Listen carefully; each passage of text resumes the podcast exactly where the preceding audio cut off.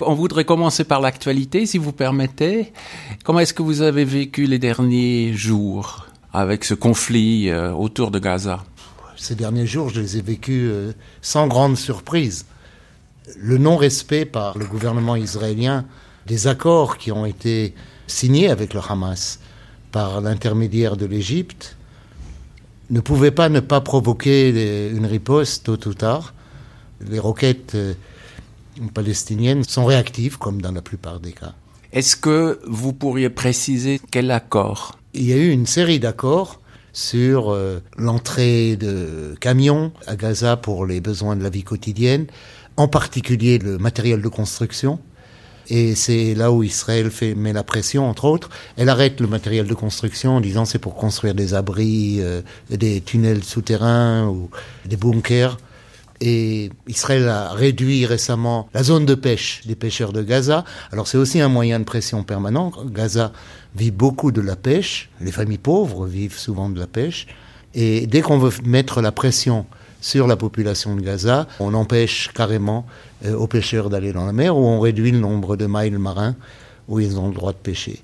Donc une série de provocations et des bombardements, cette fois-ci, des bombardements plus ou moins ciblés, avec des victimes, Israël essaye, entre autres, mais à mon avis, il y a peu de chance, d'empêcher les manifestations tout à fait pacifiques qu'il y a tous les vendredis le long de la frontière entre Gaza et Israël, le long de la clôture, qui sont devenus un point de ralliement euh, de la jeunesse en particulier, avec des milliers, parfois des dizaines de milliers de personnes. Israël essaye d'exiger que ces manifestations s'arrêtent. Et donc toute une série de pressions militaires et économiques pour euh, réduire la résistance et faire baisser la tête à la population de Gaza. J'irai même un peu plus loin. Il y a quelque chose qui rend ce gouvernement fou par rapport à Gaza, c'est la capacité de résilience d'une population de 2 millions de personnes à peu près, confinée dans un, endroit minuscule, dans une situation économique désastreuse qui frise la crise humanitaire, et ils craquent pas. Et ça, c'est inacceptable pour Benjamin Netanyahu. Ils doivent craquer. Ils doivent lever les bras et dire bon, on se rend. Il n'y a aucune chance que ça se passe, aucune. Et donc, ça continuera à être un lieu de tension, de conflit et de violence permanent.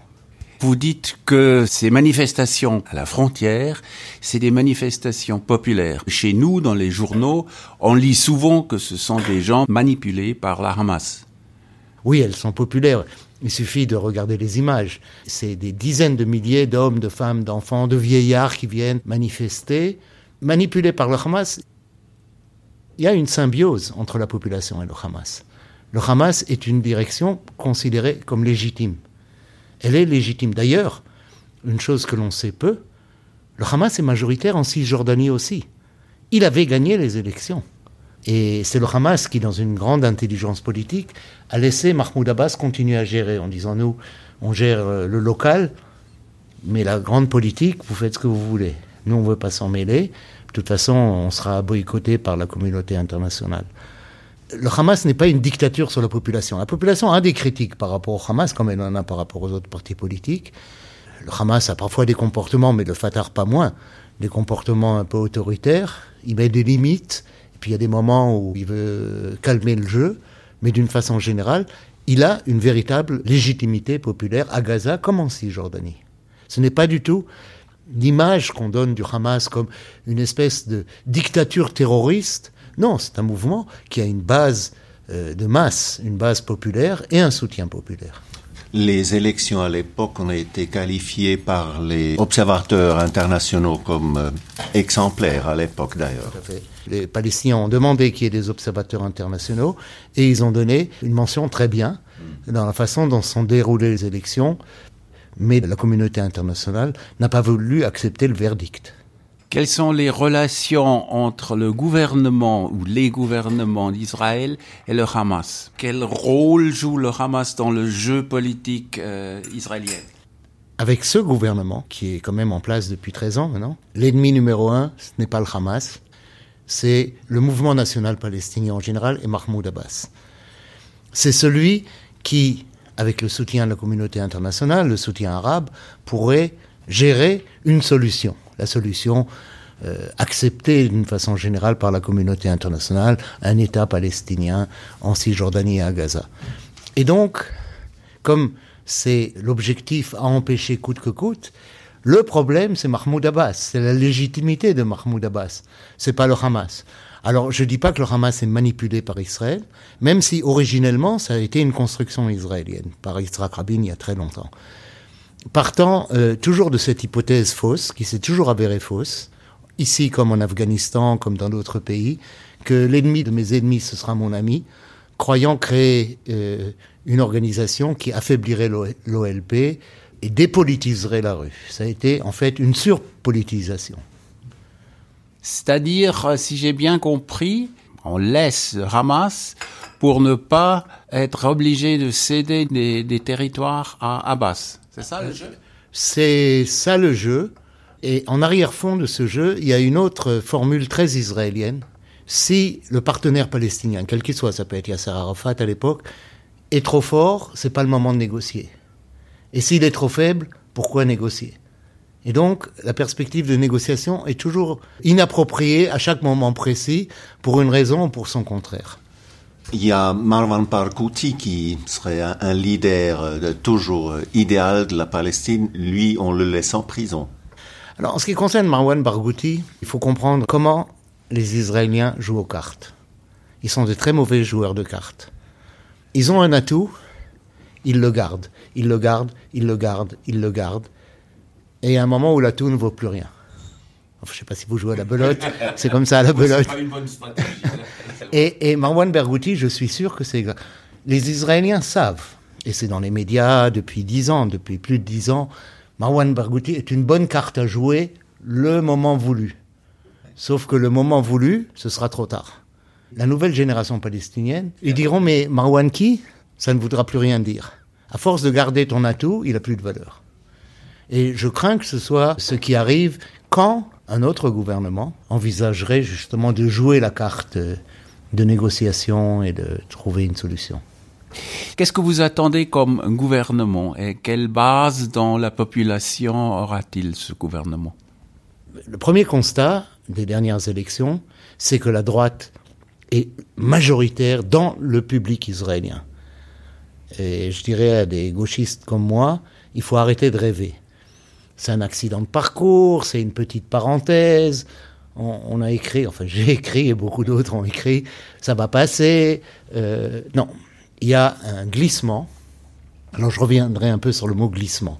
Il y a un glissement clair de l'opinion publique, de l'électorat à droite, et la droite est là pour gouverner pour longtemps la droite extrême, Netanyahou et euh, ceux qui forment sa coalition gouvernementale. Deuxième constat, la gauche s'est écroulée. La gauche euh, institutionnelle s'est complètement écroulée. Et la liste des généraux, avec trois anciens chefs d'état-major à la tête, n'a pas réussi à faire. Ils ont eu un bon score, mais pas réussi à, remettre en question le pouvoir de l'extrême droite qui est assuré d'une majorité stable pour longtemps.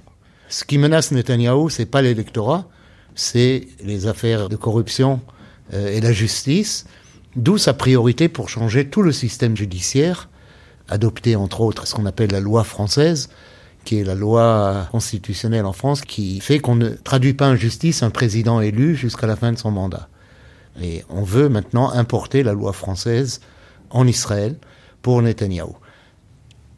Ceci dit, euh, j'ai parlé de glissement il n'y a pas eu de basculement de l'opinion publique à droite.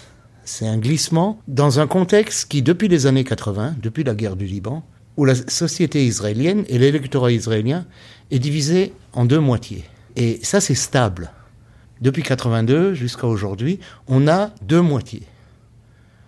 Une moitié dure, le camp de Netanyahu, et une moitié modérée, Tel Aviv. J'appelle ça Tel Aviv parce que c'est concentré à Tel Aviv. Jusqu'en 2000, la grande moitié était à gauche, la petite moitié était à droite. Ce qu'on a connu en 2000, c'est un glissement. Mais ce n'est pas un basculement. Il reste 40-45% de l'électorat, de l'opinion publique, qui n'est pas Netanyahou, qui est contre, qui voudrait bien que l'occupation se termine, qui déteste les colons.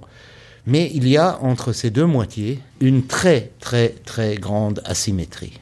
C'est que la moitié de droite, l'électorat de Netanyahou, a des valeurs, a des objectifs, a une stratégie et agit dans l'urgence. La moitié de gauche, en Israël, est dans la consommation. N'a aucun sentiment d'urgence. Et je l'ai vu même aux dernières élections. Les amis de mon fils, qui sont typiquement Tel Aviv, le jour des élections, ils ont trouvé un vol quelques jours avant, un vol très bon marché pour euh, un week-end à Chypre, je crois, ou en Crète. Et je dis, mais quoi, il y a des élections, vous restez pas voter? Ah, c'est pas grave. Ça, on le trouve pas à droite. À droite, il y a une vraie mobilisation, une vraie, un vrai sentiment d'urgence. Et les voix dissidentes en Israël ont été marginalisées. Elles vont tellement à contre-courant du discours dominant. Et la force, ça, et là, ça me rappelle Mussolini. La brutalité du discours, là, même la voix des dirigeants politiques tétanise les gens. Ça explique pourquoi il y a un silence relatif et voire un départ des, gens qui pensent différemment. Je dis ils étouffent. Ils peuvent s'exprimer. Il n'y a pas de censure, mais il y a une censure, euh, je dirais, par la brutalité du discours.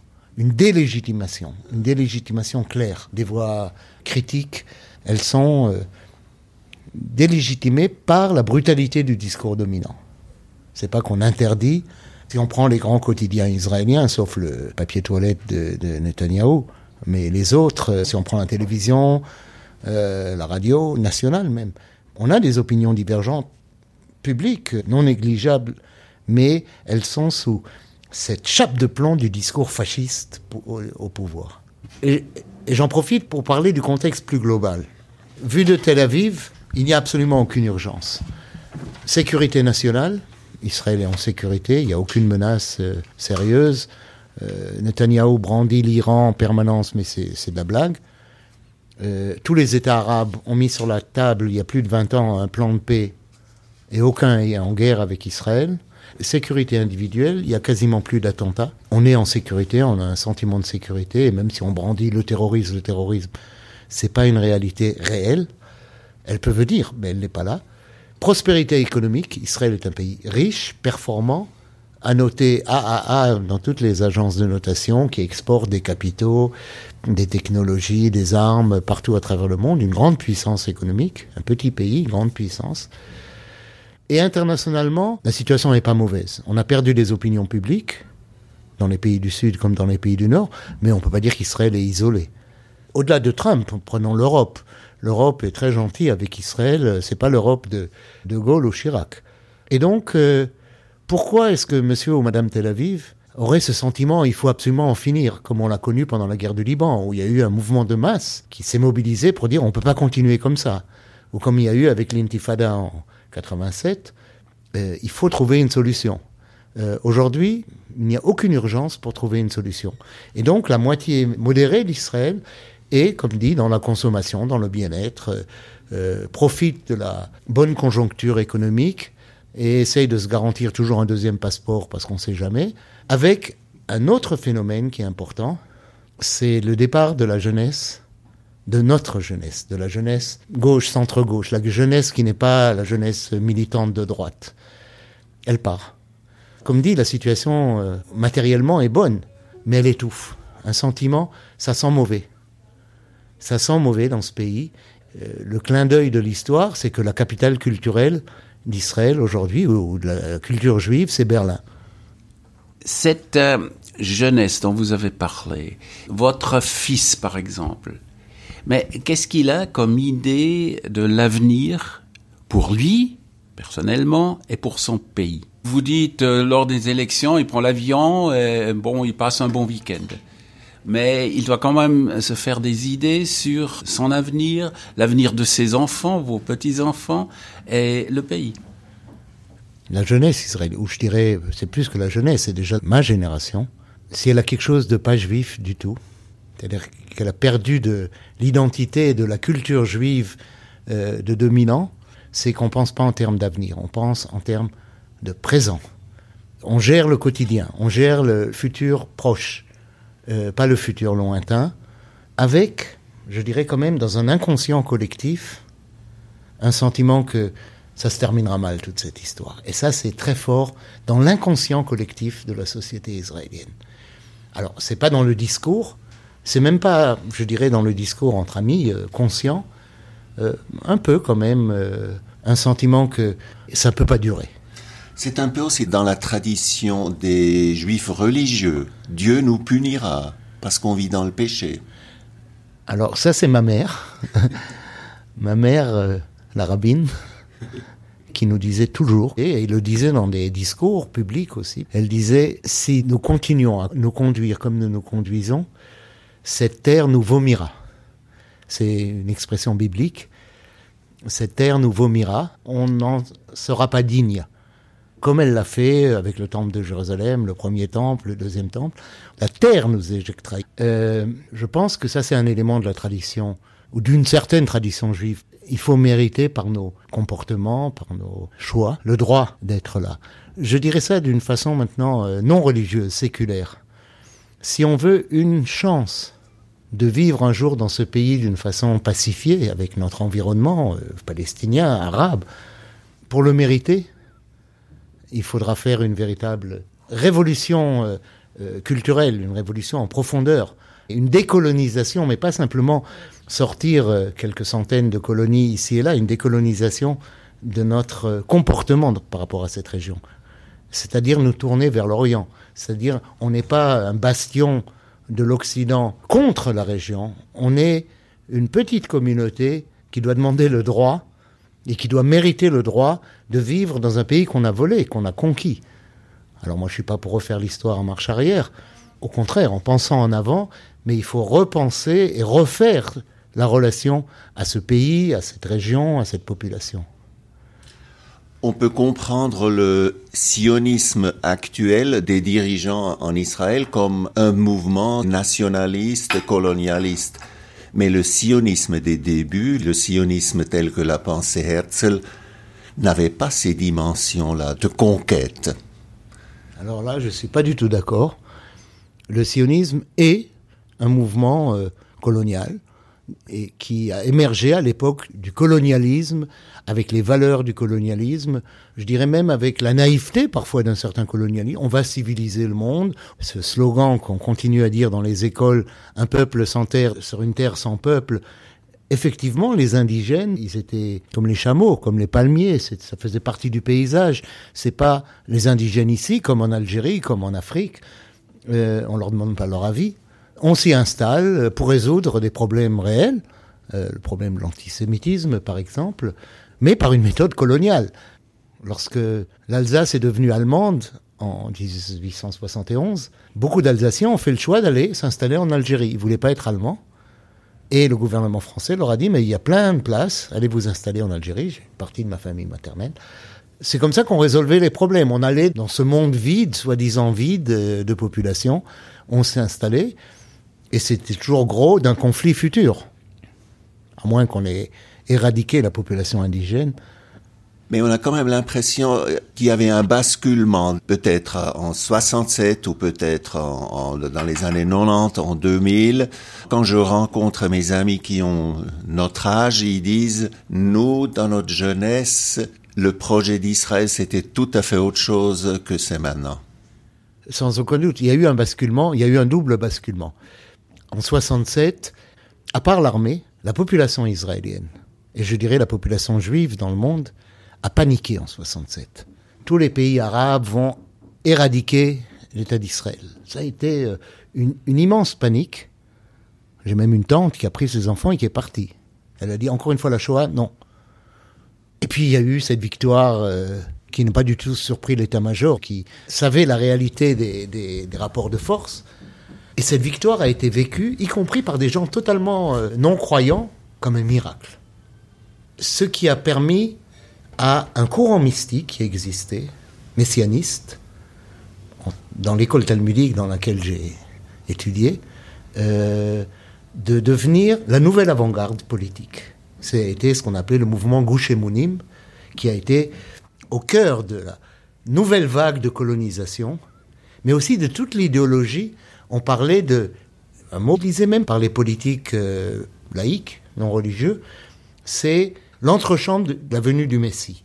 On est à la veille de la venue du Messie, ce qui a créé aussi une folie de la puissance, un hubris. Et l'hubris, on le vit jusqu'à aujourd'hui.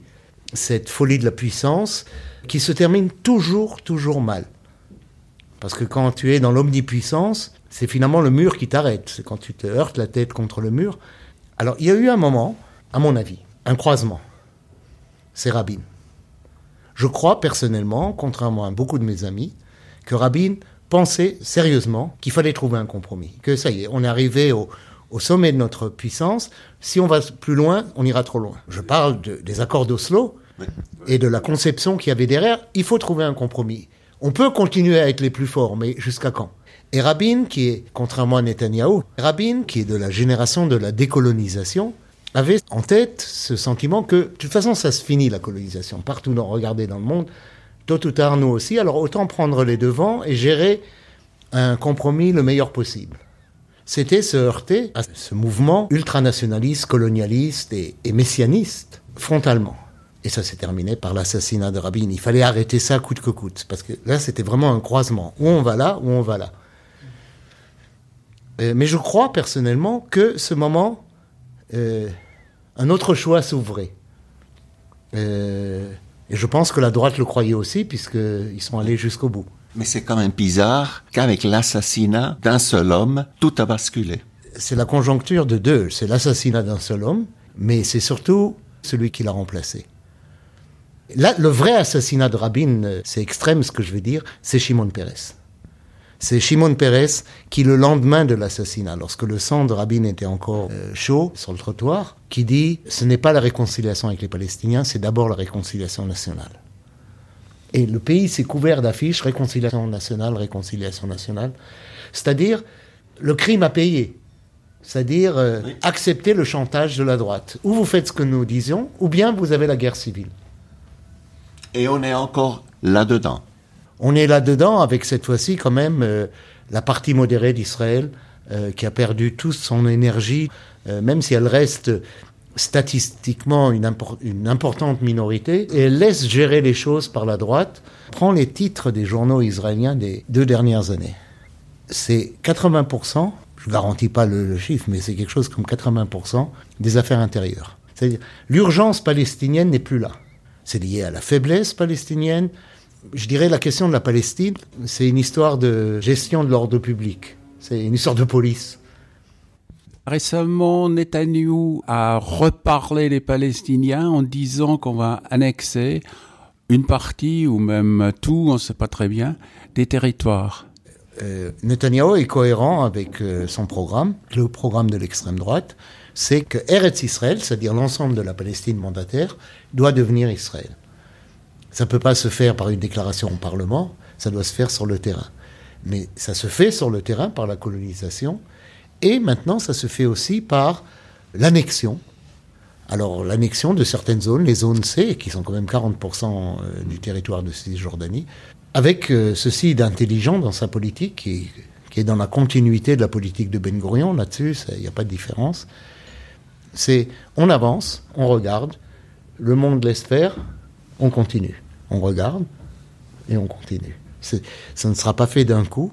Et là, il a jeté pendant la campagne électorale cette idée on va annexer les territoires, les zones C. Je ne pense pas qu'il le fera. Je pense que ce qu'il va faire, c'est renforcer la mainmise de la souveraineté israélienne sur ces zones-là. Mais est-ce qu'il y aura un, une annexion formelle, ça risque de provoquer une réaction internationale. Mais la politique de Netanyahou a énormément de succès, je pense. Le pays est calme, l'économie marche bien, le statu quo, maintenir cette situation comme elle est, est en fait la meilleure solution. Toutes les autres solutions, c'est des émeutes, c'est des bagarres, c'est un conflit permanent, soit avec les uns ou les autres. Je suis tout à fait d'accord là où Netanyahu est, bon, euh, c'est dans sa philosophie qu'il a appris chez Henry Kissinger de gestion de crise. On ne résout pas les crises, on les gère. Alors, parfois il fait un pas trop, je ne sais plus la dernière provocation sur l'esplanade des mosquées, et là il y a une réaction trop forte, il fait marche arrière. On essaie d'avancer de deux mètres, on provoque, donc on recule de un mètre. Mais on a quand même avancé d'un mètre. Et ça, c'est la politique de Netanyahu. C'est la politique avant lui aussi. Mais Netanyahou est bon dans cette politique qui permet d'avancer dans son projet de grand Israël, mais tout en ménageant l'opinion publique internationale, tentant de ne pas se mettre à dos euh, l'Égypte, par exemple. Et on a besoin de l'Égypte euh, dans son rôle d'intermédiaire et d'allié, finalement. Il peut se vanter de beaucoup de succès, entre autres euh, l'alliance forte et publique maintenant avec l'Arabie saoudite. Elle est plus cachée. Ces relations existent depuis longtemps, mais là, elle est assumée, elle est publique. Alors au niveau social, il y a quand même un point sur lequel il faut dire deux mots. Israël est un pays riche, oui, avec 30% euh, des enfants israéliens qui vivent sous le seuil de pauvreté. Israël, c'est le pays, contrairement à l'image d'Israël, où le fossé entre riches et pauvres est le plus grand du monde, de tous les pays industrialisés. Il y a un Israël pauvre, on a nos banlieues, mais contrairement aux banlieues de certains pays européens qui sont en marge des villes, nos banlieues, elles sont à 40 km. C'est ce qu'on a appelé longtemps, dans les années 50 et 60, les villes d'immigrants. Et puis on les a appelées les villes de développement, qui est un euphémisme pour dire des villes sous-développées, qui sont à 40 km de Tel Aviv, 30 km de Jérusalem, et où il y a une véritable pauvreté. Euh, alors pas la misère, c'est pas des gens qui ont faim, mais par exemple, j'ai lu récemment un rapport de la, sécurité sociale israélienne qui mangent la viande une fois par semaine. Vous avez parlé d'une stabilité, d'une grande stabilité de l'État actuel, sauf la question sociale. Et vous avez dit en même temps que ça peut pas se terminer bien, qu'on va se heurter au mur. Est-ce qu'il y a des idées plus concrètes, ce que ça veut dire, se heurter au mur? Euh, D'abord, c'est une réalité mathématique. On est 7 millions de juifs israéliens, plus ou moins, et 200 millions d'arabes, ou je sais pas, à peu près autour de nous, et, et un milliard et demi de musulmans dans le cercle plus large. Soit on s'intègre, soit on est dans la confrontation. Et aussi l'évolution des choses. Israël n'aura pas le monopole nucléaire pour l'éternité. Les rapports de force changent nécessairement. Il y a une modernisation arabe, elle va prendre du temps, mais elle est là. Il y a une jeunesse éduquée qu'il n'y avait pas avant. Cette phrase euh, utilisée à plusieurs occasions euh, de Ehud Barak, cette image d'Ehud Barak concernant Israël, nous sommes une villa au cœur de la jungle, est à double tranchant. Une villa au cœur de la jungle, ça veut dire évidemment nous on est la civilisation, la modernité, le confort, et autour de nous c'est des bêtes sauvages, euh, des sauvages et des bêtes sauvages. Sauf que je ne connais pas dans l'histoire humaine une villa qui a tenu éternellement au cœur de la jungle, même avec un mur de 8 mètres de haut, et même si de temps à autre on brûle autour, le, destin de la villa au cœur de la jungle, c'est de disparaître. Ça me rappelle, bon, c'est une note très personnelle. Il y a quelques années, nous avons eu le prix des droits de l'homme de la République française. Pour le centre d'information. Pour le centre d'information alternative. Et mes amis du centre ont fait l'honneur de m'envoyer à Paris recevoir euh, le prix des mains du. Alors c'était de la ministre de la Justice à ce moment-là, euh, Christiane Taubira. Et le consulat général me contacte, c'est très protocolaire. me dit voilà, euh, on viendra vous chercher à l'aéroport, vous aurez un taxi, vous serez dans tel hôtel. Et me dit aussi vous avez le droit d'inviter cinq personnes à la cérémonie. Je me creuse la tête, je dis cinq personnes. J'ai au moins 100 amis proches à Paris si j'en invite 5, il y en a 95 qui me parlent plus jamais. Donc j'invite personne. J'invite personne, sinon c'est la crise diplomatique grave. Il me reste 5 invitations, je ne vais pas les gaspiller. Alors, je me souviens qu'à Paris, j'ai trois amis ambassadeurs. Ça fait chic d'inviter trois ambassadeurs. C'était l'ambassadeur à Paris, Wael Fahoum, c'était l'ambassadeur à l'UNESCO, Elias Sambar, et c'était Laila Shahid, qui était plus à Paris, qui était à Bruxelles, mais que je fais venir alors voilà, j'ai trois invités, deux marques, ça fait bien. Il faut dire, euh, Shaila, une palestinienne. Laila? Oui. Oui, oui, c'est l'ambassade. D'abord, c'est comme ma sœur, on se connaît depuis toujours, depuis l'époque où on était étudiant. Et puis euh, les deux autres aussi. Hein. hein oui, oui. C'est donc, euh, j'ai mes trois ambassadeurs, je suis content, mais il me reste quand même deux invitations. Qu'est-ce que je vais pas les gaspiller Et alors, c'était les vacances de, de Noël. Deux de mes petits enfants étaient en vacances chez leur grand-mère à Paris. J'ai dit, oh, je vais inviter mes deux petits-enfants, ils vont être fiers, le papy reçoit une médaille. Et j'invite donc, je dis à leur mère qui était avec eux, je leur dis, tu leur fais euh, la leçon qu'ils se conduisent bien, tu les habilles bien, qu'ils se conduisent bien et qu'on n'est pas à une fête à Jérusalem, c'est Paris. Euh, et ils viennent, et malgré tous les efforts, ils se conduisent comme deux gamins israéliens, deux adolescents israéliens. Enfin, mon, petit-fils, ma petite-fille était correcte. Euh, au milieu de la cérémonie, mon petit-fils prend euh, Christiane Taubira par la veste et lui dit Madame, quand on mange? Parce qu'il avait vu qu'il y avait un buffet. Entre autres, bon. Et ils sont conduits. Il, avait, il a reçu la médaille. C'est lui. Je lui ai dit Tiens, tu peux avoir la médaille. Une grosse médaille en bronze. évidemment, il a fait tomber par terre. Ça fait bon. et voilà. Alors, comme j'avais invité l'ambassadeur de Palestine, le protocole veut qu'il m'invite le lendemain à un déjeuner. Et il fait un déjeuner, il invite plusieurs amis à moi, journalistes, euh, militants, un déjeuner sympa, intime et bon. Dans une bonne ambiance parce que c'était tous des amis. Mais comme vous le savez, il n'y a pas de repas gratuit. Ding, ding, ding, discours.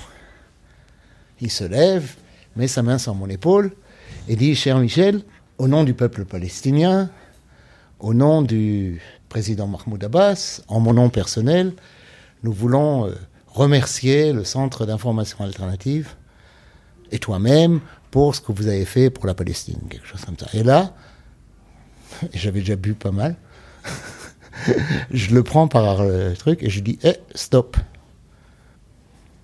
Ça, pendant le toast, ça se fait pas, mais comme dit, j'avais déjà pas mal de vin dans mon ventre, dans ma tête. Euh, j'ai dit, euh, il me regarde un peu surpris, et je dis, ouais, moi, j'ai rien fait pour la Palestine. D'abord parce que les Palestiniens sont assez grands pour se débrouiller tout. Ils n'ont pas besoin de quelques dizaines de rigolos israéliens, de clowns israéliens pour les aider. C'est eux qui se libéreront avec ou sans nous. Deuxièmement, tu te trompes aussi sur ma motivation. Moi, j'ai rien fait pour les Palestiniens. C'est pas pour les Palestiniens. Tu te souviens hier, les deux voyous là, qui avaient les deux jeunes adolescents qui avaient à la cérémonie, c'est pour eux. C'est pour qu'ils aient une chance un jour de pouvoir vivre dans cette région et qu'ils soient pas vomis par la terre. Parce que c'est devenu leur environnement, c'est leur langue, c'est. Euh, et je même ajouté, je dis, c'est vrai que grâce à moi, ils ont un passeport européen, ils peuvent s'installer en France ou ailleurs, et ils ont appris le français, ils feront des études, j'imagine, mais, mais ils seront des déracinés. Leur racine, c'est là. Et c'est pour garantir qu'ils puissent vivre leurs racines dans ce pays que mon engagement, euh, que je m'engage. Voilà. Ah ben, je crois en dire un grand merci, surtout pour avoir mis de la lumière sur la perspective, peut-être, espérons-le, commun de vos petits-enfants ici euh, dans ce pays. Merci bien, Monsieur Warszawski.